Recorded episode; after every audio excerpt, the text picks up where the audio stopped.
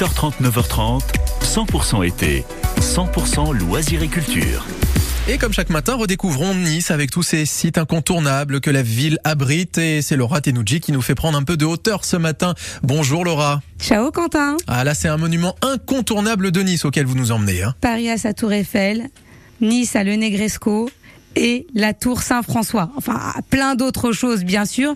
Mais je parle de ces lieux qu'on connaît tous, mais qu'on n'a jamais gravi, parce qu'il est question ici de, de gravir 262 marches. Il n'y a pas d'ascenseur, donc avis aux sportifs. Et pourquoi on y va? Juste pour le point de vue magnifique que vous allez avoir en haut de la tour. S'il y a un spot Instagrammable à Nice, c'est celui-ci.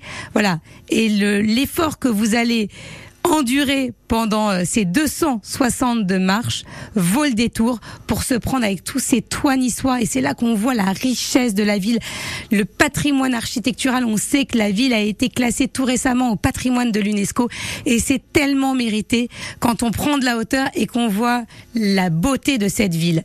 Alors c'est important quelques petites précisions historiques parce que vous montez pas n'importe quelle tour. Elle a été rénovée tout récemment. Elle a été construite au XIIIe siècle. Alors avant elle faisait office de clocher d'église et puis après elle a été une tour horloge.